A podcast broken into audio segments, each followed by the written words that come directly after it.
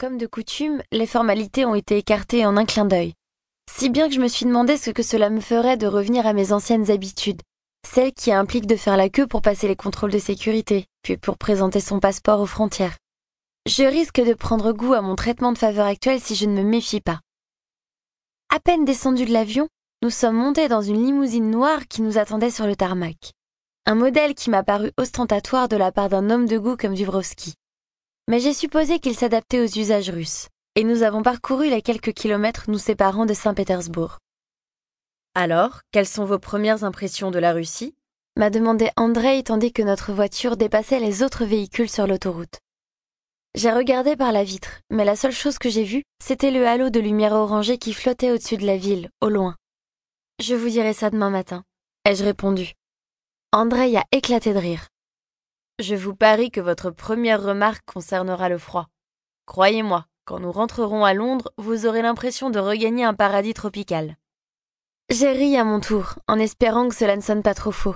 J'avais l'esprit en ébullition depuis le décollage. Andrei, pour qui je travaillais depuis quelques semaines, venait de m'avouer qu'il était au courant de ma relation avec Dominique et du fait que nous étions séparés. Cela ne l'a pas empêché de déclarer que son ancien employé représentait désormais un ennemi à ses yeux. Puis il a glissé trois petits mots qui ont fait basculer mon univers. Fini de jouer. Les mêmes paroles que m'avait soufflé à l'oreille l'homme qui m'avait fait l'amour avec fougue lors d'une soirée dans d'obscures catacombes. Sur le moment, j'avais naturellement cru qu'il s'agissait de Dominique, mais je commençais à sérieusement redouter que cela n'ait été Andrei. Pourquoi une telle hésitation? Eh bien, au cours de la fameuse soirée, mes perceptions avaient été complètement altérées, sans doute par une drogue glissée dans mon verre par Anna, une autre employée d'Andrei.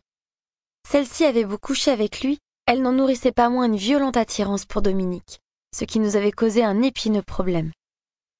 Je jette un regard en coin à Andrei, qui a cessé de me dévisager le temps de marmonner quelque chose en russe à son garde du corps. Il est à la fois attirant et vaguement inquiétant, avec ses larges épaules sous son manteau sombre et ses grandes mains puissantes.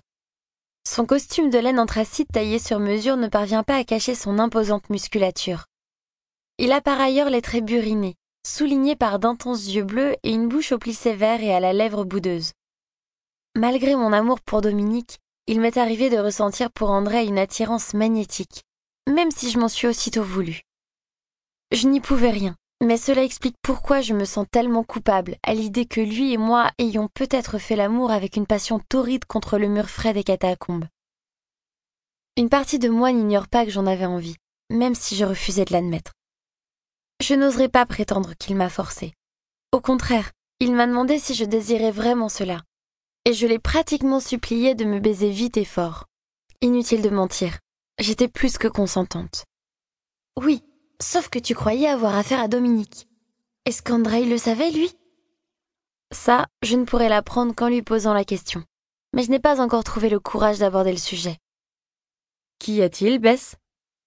La voix rauque d'André me tire en sursaut de mes réflexions, et je me rends compte que je l'observe fixement depuis tout à l'heure. Rien, rien, dis-je en tâchant de me ressaisir. On arrive bientôt? Nous avons ralenti et roulons quasiment au pas. Saint-Pétersbourg est connu pour ses embouteillages, commente Andrei, surtout quand il neige, ce qui n'est pas rare, comme vous vous en doutez.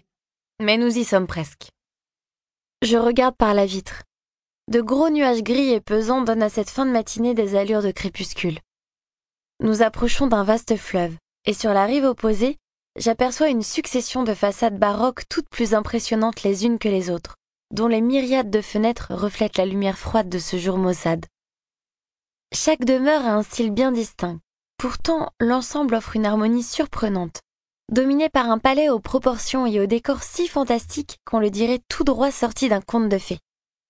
Voici l'Ermitage, annonce Andrei avec fierté. Sans doute le plus beau musée du monde, une magnificence sans pareille.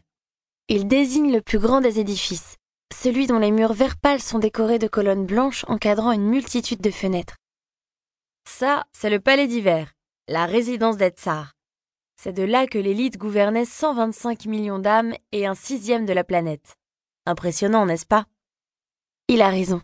Ce spectacle me coupe le souffle, et l'espace d'un instant, je m'imagine dans la peau de Catherine II, installée dans la calèche qui m'emmène vers ma luxueuse demeure, et vers l'incroyable